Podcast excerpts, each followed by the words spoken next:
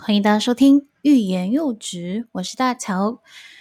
今天来到下集篇，就是丁丁今天会在这一集分享一下他如何在用生活上面的一些历程，然后是怎么样的一个起心动念开始创作他的粉丝专业。我相信这个部分也是蛮多听众朋友，同时间如果你也是在菲律宾工作的话，都会蛮想要了解的。因为说真的，好丁丁在我们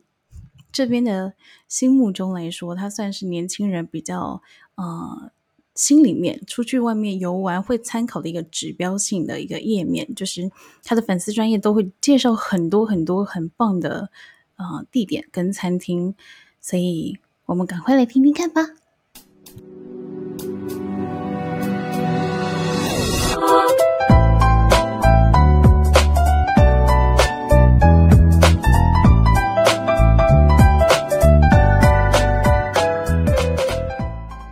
其实蛮多人都会很很在乎，就是工作跟生活上面有平平衡。嗯，以我的角度来说，我觉得你做的很好，而且你的生活它已经变成斜杠了，就是你你你也可以行销你自己的生活，因为我们都是很喜欢也很 enjoy 生活的人。对，就是我当我遇到新鲜的事情，我第一件事我就喜欢分享。那分享的话，我可能就透过我的脸书，就是我的脸书粉丝专业，或者是我的 IG，或是更多是我的动态，我就会把一些新鲜事情分享给大家。比如说好吃的、好玩的，或是有趣的一些景点，我当下我一定都第一分享有，种菲律宾式的时尚玩家那种感觉。也没有到那么专业啦文。书版。我我之前好像有问过一个问题，就是我其实非常佩服你，你可以呃固定量产你的文章。嗯其实 d a n 这个部落格好久了，对不对？嗯，对，蛮久，大概到现在一四年开始到现在吧。哦，你所以你第一年来这边就开始创这个，对，为什么会想要？当时候也不是说要把它创，当时候就是我以前都有写日记的习惯，从什么时候开始？从我高中开始，我就是一年，比如说一年我们不是会都会买一本一本那种日历还是行事历那一本，然后那一那一本是你一年，然后分几天，然后你可以在上面做注记、备忘录之类的。然后我以前我每天都会写说，哎，我今天干做了什么事，然后做要干嘛，然后要要有什么心得，或是我在哪本书上看到哪些句子很好，我都写在我的那个小本子上面。那当然也很多是写我的心情，嗯，然后每一年我都有一本。然后到我出国之来到菲律宾之后，我就觉得每天都要写，好麻烦哦。那我就来写在我的那个部落格上面，反正也只有我看到嘛。我因为我也想要记录我的生活，每天遇到的一些事情。因为我在菲律宾，我第一次来，也不知道说有什么朋友会遇到什么事，那我写下来，哪一天我走丢了，或是我出事了，然后我的亲朋好友或是我爸妈还可以通过这个部落格知道说，哦，他我儿子在什么哪一天更新了什么文章，代表说他这个时间是 OK 还活着的状态。然后他那一天做了什么，干干了什么事，还可以看到有一个历史可以回溯。所以说那时候的呃初衷是这样，就是为了单纯要记录我在菲律宾的这些日子，对生活它就这样子。等于是你的日记这样子。对，那时候我就把它当日记来写。你记得你第一篇写什么吗？第一篇哦，第一篇应该是我刚来刚来菲律宾第一天在宿舍遇到的一些状况，嗯，因为那一那时候我刚拿到 offer，然后到了机场是有公司的人来接待我们的，嗯。然后那时候我我那时候对于公司是一无所知，也不知道说宿舍长怎样，也不知道公司长什么样子，然后也不知道说这个公司大概的体系是什么，人数有多少，然后误打误撞。对误打误撞，然后我连在里面要干什么的内工作内容我都是一个问号。我完全都是来到这边之后才知道，哦，原来公司是那么大，公司做做什么，然后这么稳定这样，对那时候都没有想到，那时候就想拿到一份 offer，那你还蛮幸运的耶，其实。对我蛮幸运，我第一份工作就是进入到蛮大蛮大家的公司，嗯，对这家公司的名称先也不能说嘛，反正就两个字。就是我们这一区在在菲律宾工作，很多台湾人应该都知道，就是福利什么都对，就是算是龙头企业前几名吧，我能这么说。然后那时候我在宿舍就遇到了啊、因为当时候是两个人一间，然后在宿舍有自己的一个室友，那室友肯定也是啊、公司上面的同事，对对，然后我就把一些宿舍我遇到一些状况，然后宿舍的环境啊，宿舍的一些好的地方，就把它写下来。我还很印象深刻，我第一天到了宿舍，然后呃，我室友去上班，他已经去上班，所以另外一个床位是空的，两人一间嘛，是在一个 studio，就两人共用的一个然后两张床，对，然后一个厕所，然后两张单人床，然后另外一个单人床室友已经去上班，然后就看到我的干净，因为那一个是全新有那个打扫阿姨来打扫过，所以是全新，然后上面有个纸条，纸条就是我室友留给我说，哎，欢迎你来入住入住啊宿啊公司的宿舍，我是你的室友谁谁谁，那不好意思没办法啊、招呼你，因为我在上班 blah，然后希望说你在你在这里可以住得开心，你那个时候室友是台湾人，是马来西亚人。他，好贴心哦，对，是蛮贴心的。好少会有男生做这件事情，因为一般都是比较像我自己有做过一次，嗯，还两次，对。但是我觉得这个做法是非常好的，因为第一，我是一个什么都不知道的一个新人，到了这家公司，那我会觉得说，哦，原来人情味是不是？对，一来你可以感受到人情味，第二你就觉得说你的警戒心没有到那么强，因为你会看到说，哦，是有人在等你，等你进去，然后是欢迎你欢迎你的一个状态。所以你的警戒心跟防御心你就会下降一点点，就觉得说哦，原来这这个地方不是我想的那么的恐怖。你对菲律宾的第一印象是什么？菲律宾的第一印象，我也刚来的时候，跟大家一样想说，哎，这边会不会治安不太好啊？你怎么会敢来啊？好厉害！因为那时候我就是天不怕地不怕。出生之犊不畏虎。对，因为加上我在，其实我在来菲律宾马尼拉工作之前，我本身就有去宿务读过语言学校。嗯我以前在在一三年还一二年的时候，我就在宿务的语言学校待过大概半年，去学对，学英文因为那时候是为了要去澳洲打工度假，嗯所以说我就去宿务学了啊、大概半年的英文，然后认识了很多朋友，然后那时候对菲律宾印象也蛮好的，因为是千岛之国嘛，对菲律宾有七千多个小岛而，且自然环境都很漂亮。对，那时候每天每天虽然说很累，都在背英文单字、背文法，但是周末我们一定去的地方就是海滩，好棒哦！要去跳岛，要去看海。在疫情之前，我觉得宿务都是大家语言学校首选第第一名这样子。对，没错，因为那边很多日本日本人开的学校，韩国人开的学校，所以说你能啊、呃拓展你的国际观以外，你还可以去了解到他们的文化，结交不同、来自不同地方的朋友，然后去训练你英文。然后我觉得这个是个很好的呃一个体验诶。去宿务学，我我们其实有很多我自己以前的同事，他们从我们这边毕业了之后，要要用个挂号，毕业之后，那、他们都会直接去呃宿务学英文，然后或者是呃对，大部分都是在宿务，因为那边语言学校比较多嘛。宿务算是在菲律宾第二大的城市，仅次于马尼拉，对不对？对，没错。就也蛮多外国人在那边的。对，因为那边，啊、我是觉得说，如果马尼拉是一个繁华的都市的话，那宿务就是一个热闹、热闹，然后很淳朴的一个一个城市。嗯对，因为那边你可以感受感受得到那里的居民非常的热情，然后看到比如说外国人，他们会觉得哎很新鲜，跟你打声招呼。对，对，但在马尼拉好像不太会吧？比较天龙国呃马呃菲律宾式的天龙国的态度感觉上，对，而且马尼拉那些路人看到你就觉得哎，蛮稀松平常，而且会觉得说你是你是外来的，可能是 来抢工作的，或是干嘛的。所以是不是有可以有利可图之类的？尤其在圣诞节的时候，对，就是你是华人的身份，在马尼拉可能会比较吃亏一点，要小心，好好保护自己了。对。虽然说我比较幸运，就是我在这边那么多年，大概六年，比较幸运都没有遇到什么不好的事情，但是也不代表说未来在路上不能多提多提防一下周遭的环境。嗯，所以其实你对菲律宾第一印象就就是在呃语言学校那一段时间，就是觉得他们人文素养就很热情，它跟一般亚洲国家不太一样。你想一下，其他亚洲的新加坡、马来西亚，嗯他们都是比较偏华人世界的，但是只有在菲律宾，我其实跟别人聊过这件事情，就是菲律宾这个国家，它的文化是很很 mix，它有西班牙，它有美国，然后一点点中国，一点点嗯日本之类的，还有韩国，就很特别。但重点是他们天生乐观，对，非异常的乐观。对，就是我们说不出来无语的乐观，应该可以这么说。对，就不管什么任何时刻遇到什么样的困境，都是笑，就是微笑以待。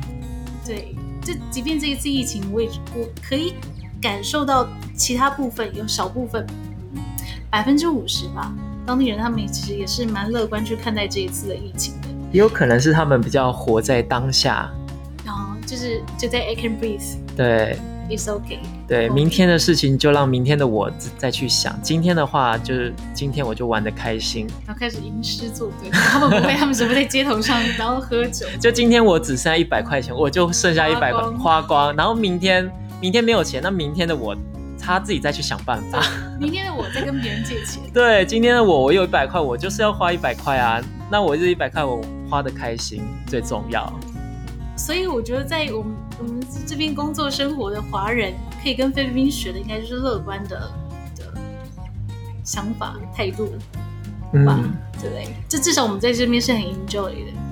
对，其实在，在这边来说，华人们应该生活品质应该都不会差差到哪里去。我是说差差到哪里去，不会像菲律宾当地一些呃生活水平比较落后的那些人还要差，一定是在生活水平中等以上，应该大部分都是华人会享受到的生活品质。差不多就是中高阶左右，对啊，所以说他们应该也不用顾虑顾虑太多。也是，因为他们本身的天生条件就很好，然后来到这边赚钱的目的也有了，然后生活的品质也也差不多应该有具备一定的一个条件。像你自己在很稳定的开部落格，然后脸书专业这样子分享出去你的生活呀，然后哪边有更好的娱乐等等的，它它会不会是一个媒介？就是透过你想要做这件事情，然后更了解菲律宾的感觉。嗯，会，因为我其实我其实是很喜欢旅游的一个人，虽然说我大部分时间都是待在在家，但是我在待在家，我也不是说闲来无事，我有时候也是看看说，哎，菲律宾有哪里有什么好玩，或者是周遭有哪一家餐厅好吃，因为很多人都会私信来问我说，哎，为什么爹妞都可以找到那么好的地方，或是那么看起来那么好看的餐厅，对，或是饭店等等的，我就说，我就是在家一直划手机。我先做功课，网络上面先看一下有什么好玩。对，因为虽然说你们看到我照片都是啊、比较好看的地方，但是也是因为我有在家 先看过别人别人的照片，对，先爬文，然后觉得说，哎，这个地方很不错，然后我想去试试看。那我想去试试看，好的话，我就马上分享；不好的话，你可能在我的 IG 上面都看不到。嗯，就自己先试过一次。对，因为我只喜欢介绍好的给我的朋友，因为如果说不好的我介绍出去，你要我去介绍它，我真的是想不到任何一个词，可能？就直接讲白一点吧，就是哎，这个差评，这个差评这样，但也对店家不太好。嗯，所以说传递正能量给大家。没，错，因为我想知道说，我想让大家知道说，就是我介绍这地方，你们可以去试，但是绝对不会让你们失望。嗯那好不好？我觉得我可以留给你们去评论，但是我我把我的观点写出来，让你们自己去点评。去自己经验一下，体验一下。对，嗯，我想到一个问题，可是我刚刚忘记了。哎，词穷是不是？就我想到了，来，嗯您，请说。在在那个脸书专业上面，其实会有很多人问问题吧，就是你已经变成是问题回答，你已经变客服了，嗯会不会这样的感觉？客服哦，其实也是要看问题诶，因为如果说问题是千篇一律的问题，当然可能我我上面已经有一些答案，我觉得就可以让他们自己去看。但是如果有那种比较特别的问题的话，我我通常都是自己本人会回答他。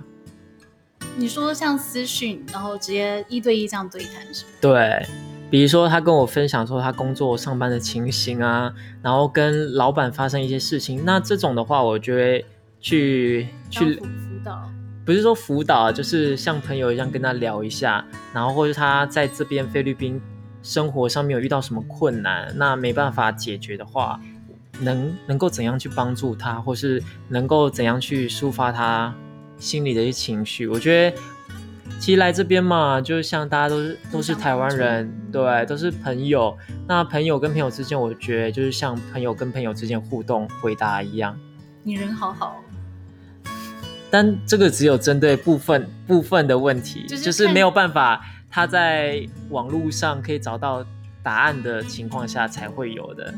我想问一个很特别的，就是你有没有遇到一个很怪的问题，或是很怪的留言粉丝，很怪的问题有哎、我有遇到好或是骚扰？也也不是说骚扰啦，啊、那可以讲吗？蛮十八禁的。嗯，就他来问我，就是他就来私信我说，哎、你今天可不可以来我家？可是你完全没有露脸，对我完全没有露脸，然后你想象成女生吗？没有，她是她本身是女生哦，哦，她本身是女生，然后就问我说：“哎、可不可以去她家？”然后她觉得一个人很孤单。我想说，哇，你都不知道我是男生女生，你就那么热情邀请我去他家大家学到，就是如果单身男生一直都找不到对象的话，赶快开一个那个 vlog，但是这也不是天天遇到啦，因为因为这么特别特别的粉丝，我也是第一次遇到。然后就他就会私信我说：“哎、哪里可以找得到你啊、不是找得到我，就找到特别的按摩店，而且他还强调特别的。”挂号，对，一个女生，然后他就说特别按摩店，我就说呃我不清楚，因为我我没有这方面的资讯嘛。他说嗯那不然你可不可以来我家？帮按摩，哎，带玩具或者是 我应该把这个消息 pass 给我那些男生的 直男朋友们，让他们去帮他解决，就把这 pass 给他们。然后后面我也没有，我好像也没有特别回他吧，我就说我好像是说这方面的资讯我也没办法帮助到你，因为我没有嘛。对，你是我们都是很正派的人，也不能这么说啊，因为其实很多人他们来异地，尤其在菲律宾这边，我们可能都自己生活，或者是没有更多的朋友，就是你常常会跟孤独或寂寞为伍，然后你就会觉得很无聊，或者是你觉得很很孤独，这样，所以他们都会需要有一个人来爱吗？就是会有一些情感上面的流动，找个对象，对吧？就是弥补心灵上或生理上不足的缺口吧，我在想，对，所以很多人都会说，来国外工作，尤其来菲律宾，嗯就会迷失自己，尤其男生男生啊，迷失自己，还是要看人的。对我就是要看人，看你的定性，因为不管说你在哪个地方，你会迷失的人，你在哪里，你都会迷失自己啊。嗯我觉得环境环境不足以影响到你的个性，但是你的个性可能会感染到其他别人。我觉得个性只能靠自己去改变，环境是不会改变到你什么。你是什么样的人，你就是什么样的人。嗯，接下来我有几个问题想要问你，就是，呃，第一个问题是因为现在疫情，你怎么看待在疫情底下的的状态？假如说你自己的职涯规划，或者是呃这个世界，你觉得会怎么样的变换？这是第一个。然后第二个是你接下来会建议来国外工作的，也不一定来菲律宾了，嗯，就是你下定决心要在国外工作的话，你要有怎么样的一个心态？就先这两个好了。嗯，就是在疫情的话，要怎么样去对待嘛？然后在疫情的话，其实现在很多世界各地，我们现在都是在疫疫情阶段的这些人嘛。除了台湾之外，除了台湾，台湾真的是一个比较幸福、平行时空的一个幸福的国家，什么都开放了。那在菲律宾现在去，你说六月六号那件事情吗？哦，我不是高雄人，我没办法发表什么意见，精神与他们。就让高雄人高雄人来决定高雄人的未来。我我们现在录录音时间是六月十二号，也就是这件事情已经将近过了一个礼拜。然后我们对于这样的一个结果是觉得，嗯，有实施到民主，然后很很骄傲。对，不论是成功跟失败，只要有改变，一定是最好的。对。好，那我们回到正题，这样会不会有点太政治敏感？不会，不会，不会，OK 的。我们刚刚观点应该发表的蛮中立的。我我那个比较偏的部分，我到时候会 再跟那个居居边联系一下。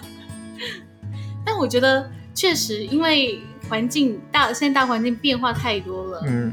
那我们留下来真的就是赌，就是工作跟生活，工作跟身体这样。对，因为很多人留在这边，看着菲律宾每天确诊人数。不但没有下降，反而还增加一倍嘛。那跟台湾每天都零零确诊的这个这个情况来说，是有很大的落差的。那这些落差可能就会造成在菲律宾菲律宾的这些台湾人，他们是会有顾虑，会有担忧，会会有甚至会有焦虑。那这些心理的状态都是非常正常的，因为你看到你的国家是那么的安全，那么的健康，但是你现在处在这里。为了要工作，你每天是冒着生命风险暴露在外，那你一定会有在心理的情绪反应来说是有落差的。嗯，那当然，你在这个情绪下，你要学着如何去适应它，因为你在菲律宾，你的目的很明显就是为了赚钱嘛。那如果说当这个赚钱的目的大于你的生命生命的话呢，那我觉得你就要去衡量衡量一下了。其实要是一个。底标，我觉得对，因为虽然说来到这边大家都是为了赚钱，但是万一你的生命的这个风险大于你的赚钱，我觉得你没有必要说为了为了钱去去把你的健康给卖掉。因为现在我看到很多，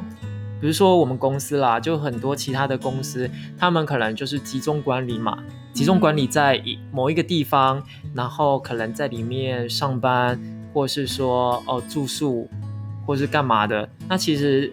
呃，这种其实风险都蛮大的。我个人认为啦，因为现在很多家公司都是实施在家远端上班嘛，对。但是它并不会局限说你的办公环境是在哪里，只要说你有一台电脑，或是你有一台可以上网、可以可以上网的一个环境，你就可以在任何地方去自主上班。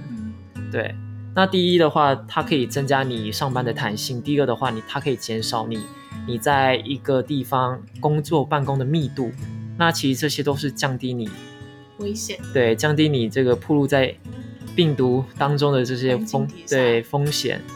那你现在是在家上班？对，我现在在家上班，但是我看过很多人是在，比如说集中在一个地方，不论说在宿舍或者是在别墅空间里面，对，或者在度假村小区。就是集体办公，其实这个我是我，并不是说不好，但是它其实是有一定的风险性的，除非它可以实施什么像台湾实名制啊，它出入都有人员管制啊，然后这个人一进一出，你都可以随时查到他的意调。假设你查不到这个人意调，其实他做什么事情都是有风险的，因为你不知道他在途中接触到了什么，碰了什么人，嗯，这样子其实你。在一个大环境下，只要一个人中了，那其他人肯定也会有增加风险。一家烤肉万家香的那种感觉。所以其实，呃，在这个疫情底下，很多公司他们做的一些决策，相对于怎么说，就是这个公司他做的一些反应跟措施，就会让其他人就大概知道说，哦，公司它的风格是什么，它的政策跟他的心态是什么，他怎么样去对待员工的。这么说好了，嗯，所以很多人都会说，COVID nineteen 就是武武汉肺炎，它就很像一个镜子，它就会把你平常看不到的东西都会照出来，照妖镜，没错。所以我觉得它同时间也是我们的镜子，就是这个时候你就要开始自己反思，你到底是想要哪一个？你要呃放弃你很像我自己，我很喜欢这一份工作，然后我们的。公司环境文化都很好，就是我很喜欢这个职位。你要放弃这个职位，然后回去台湾，然后相对是比较健康安全的，还是你要就是拼下去了在这边？那你的选择是什么？我的选择啊，我的选择，我觉得对，我觉得在这边你要怎么去选择是你自己的决定，因为每个人都有每个人自己不同的选择嘛。然后比如说像我，虽然说在这个疫情环境下，但是我对于我的喜欢的事情，还有我追求的事情，这点肯定是不变的。不论说疫情会给给其他人，或是给我自己，可能增加了呃焦虑或是担忧，但是我觉得焦虑跟担忧，你是可以自己去想办法去排解的。嗯那你可以去通过在疫情你得到这些时间，或是得到这些啊、呃生活，去帮助你提升你另外一个层面的自己。比如说，你可以多把这些时间拿去阅读，或者把这些时间拿去看你平常没有时间看的剧，嗯或者是你平常根本就不会想去看的电影，或是去认识什么不一样的人。才可以认识。你说线上的那种，对，因为我们现在不都是线上会议啊，哦对对对线上办公，那你你可能就要去增加说你对于线上办公或者线上会议，你要认识。对，因为你平常都是面对面去跟人家沟通交流嘛，那线上线上办公、线上会议，等于说你要多跟你平常不你可能对没有接触到的、没有打过交道的人，你要去跟他们沟通，去跟他们打交道。嗯，可是其实这也要要很自律的人才可以在这段时间这么长，你看快要九十天，然后设定一个目标去执行，在完全没有人盯的情况下，嗯，我不知道你的那个工作的密度跟他的压力是有没有很大，因为像我就没有很大，所以 等于是自己很 free 的时间就很多，耍废的事情我可能嗯做、做两天我可能就受不了。哦，我的密度其实呃中等呢，因为我每天虽然说我是也是远端上班的嘛，但是我大多来自于就是我的报表啊，跟表哥啊，然后跟汇总啊，比较一些比较一些报表类的杂事。就处理好就好了。对，然后沟沟通的话，其实有其他的同事负责安排嘛。嗯，对。就是我们团队是每个人负责不同不一样的东西，那把这些琐碎的的东西呃处理好，然后把一些片段化的资讯集结好，再汇总出来，那其实就差不多了。然后第二个问题是吗？对，第二个问题是什么？其实我想要接下去，因为呃，你会觉得这个这个密度跟压力没有这么的高，是因为你的工作能力已经到一个高点，所以当这些东西过来的时候，你是可以很自然的接收的。可是当你的工作能力到一个程程度的时候，它是需要一段时间去做培养的。嗯所以第二个问题就是，你要等到假如说这个疫情已经结束了，或者是个社会新鲜人，他们想要出来工作，你觉得像这么样的一个人，不一定要来菲律宾啊，反正就是在国外工作的话，你想给他们怎么样的建议？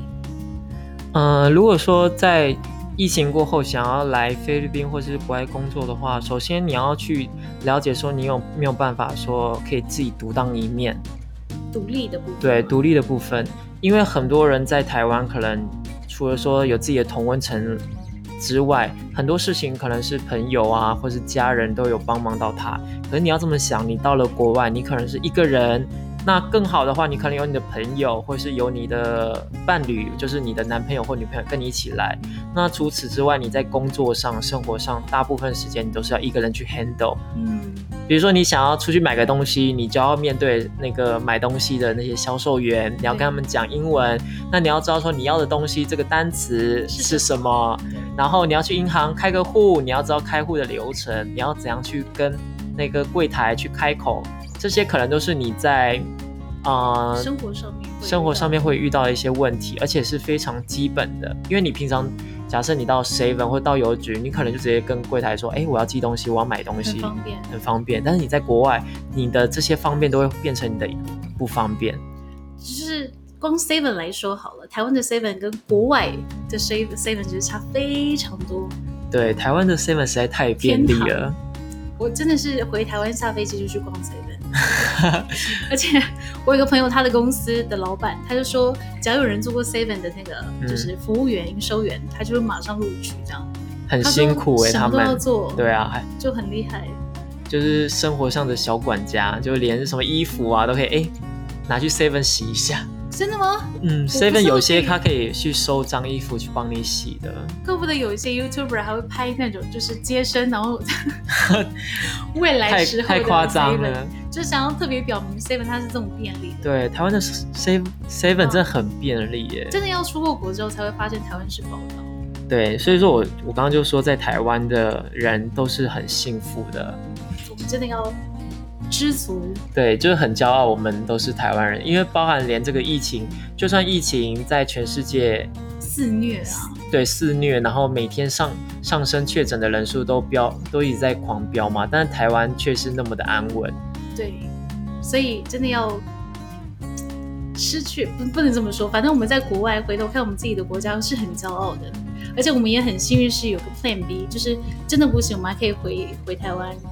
就至少是很安全的。对，所以说如果说未来你等疫情过后想要出国去工作，不论说你是想要长期或是只是体验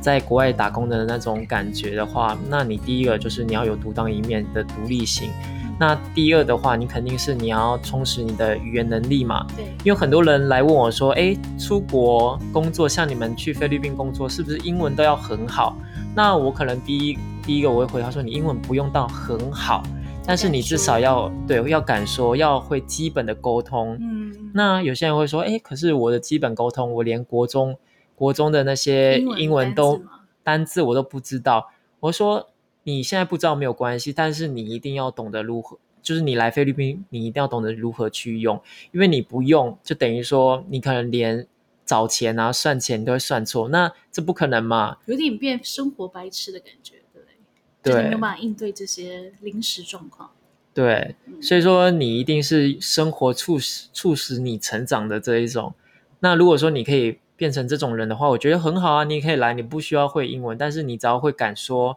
敢用，表达。对你知道如何去表达，那我觉得环境让你成长，那这也是个进步。嗯，其实今天非常感谢 Dino 可以愿意来 小女小女子的节目